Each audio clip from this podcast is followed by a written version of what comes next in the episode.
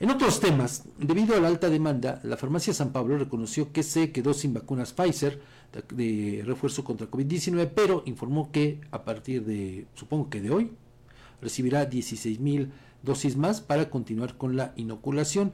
En un comunicado, esta cadena dio a conocer que eh, pues, se, se incrementó la disponibilidad de la vacuna en más de 77 sucursales en México. Mientras tanto, más de 400 farmacias del ahorro en todo el país ya cuentan con estas vacunas e insumos necesarios para aplicar el refuerzo. Y bueno, pues aquí solo habría que decir, Edgar, pues eh, yo leí el dato por ahí referente a que eh, pues estamos ante eh, unos 6 mil personas que tan solo el día de ayer se vacunaron, se pusieron, compraron la vacuna y ya se la, se la pusieron, ¿verdad? Más o menos 6 mil personas. Y, pero también lo que hablábamos el día de ayer, Edgar, esto nos muestra cómo eh, dos cosas. Uno, que hay gente con la capacidad económica que sí puede comprarla, que la puede pagar, y otra gente que tiene que estar esperanzada, que es la mayoría, sin duda. Que tiene que estar esperanzada a las vacunas que le pueda ofrecer el gobierno de México de manera gratuita, por una parte. Pero por la otra, también yo escuché varios testimonios, vi varios testimonios en noticieros de televisión, en los que la gente arguye que prefiere comprar este eh, biológico porque no confía en los que está proporcionando el gobierno federal.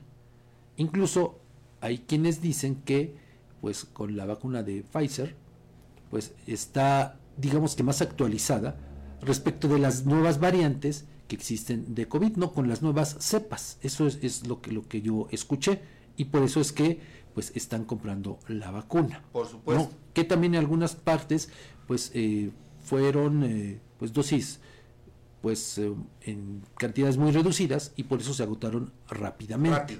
Pero fíjese, en torno de, en este contexto del tema de las vacunas, el Partido Verde propuso reformar la ley para obligar al Estado mexicano a otorgar vacunas actualizadas contra COVID-19. En esta, pues, se pidió además que se facilite el registro sanitario a aquellas empresas farmacéuticas que puedan comercializarla. Pero, a ver, Edgar, aquí no sé si tú compartas esta opinión en torno a la propuesta que hace el diputado Juan Luis Carrillo Soberanis, pues que de entrada es un derecho a la salud. Sin duda. no tendría por qué existir una ley. No, es un derecho a la salud, Fabián, y creo que eh, esta respuesta ciudadana a la compra de la vacuna obedece a que el Estado mexicano se ha visto rebasado para atender una emergencia como esta y obviamente para brindar protección y atención a las miles, millones de mexicanos que requerimos del el biológico para prevenir otra crisis como la de hace dos años, Fabián.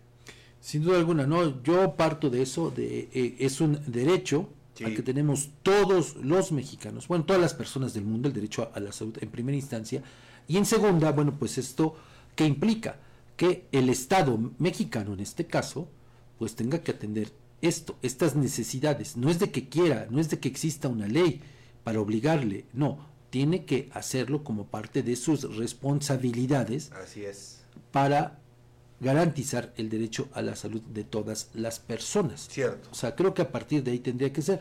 Por eso me llamó la atención esta propuesta que hace este diputado del Partido Verde, porque, bueno, reitero, o sea, no tendría que haber una ley, específica o una reforma. Yo veo dos vertientes, Fabián. Una, que este diputado ve la que, que, que esta situación está rebasando al gobierno, por un lado, y la otra es obligar al gobierno a garantizar este derecho que tenemos todos los ciudadanos. Entiendo por dónde vas, Edgar, eh, lo, entiendo, pero, ¿sabes? A fin de cuentas, ¿cuántas y tantas leyes hay que el gobierno... No por el arco del triunfo. Sí, ¿no? tienes razón. Y bueno, aquí lo vimos incluso, eh, pues hay cualquier cantidad de historias, de anécdotas con lo que pasamos en los tiempos de pandemia. ¿no? A pesar de que había recomendaciones, por ejemplo, para el uso de cubrebocas, que dijo López Gatel, que no ah, servía de nada. Y otras tantas sí, claro. ¿no? No, más bien aquí es cierto. Eh, yo creo que habría que partir de esa responsabilidad o de la tan llevada y traída voluntad política de las autoridades para que cumplan con lo que tengan que cumplir. No hay otra. Porque también en este contexto, ayer le dábamos cuenta sobre pues este retraso que hay de la vacuna patria. Ah, dos años, dos años y contando. En septiembre pasado, a finales de agosto, principios de septiembre, ¿qué nos dijo el gobierno federal? Que ahorita en diciembre, bueno, ya estaría, eh, además de produciéndose de manera masiva, importante, esta vacuna patria, pero ya se estaría aplicando. Sí. Bueno, estamos ya a 21 de diciembre. ¿Cuántos días faltan para que termine el año? Y no vemos ni siquiera un atisbo de que pueda cumplirse con este compromiso.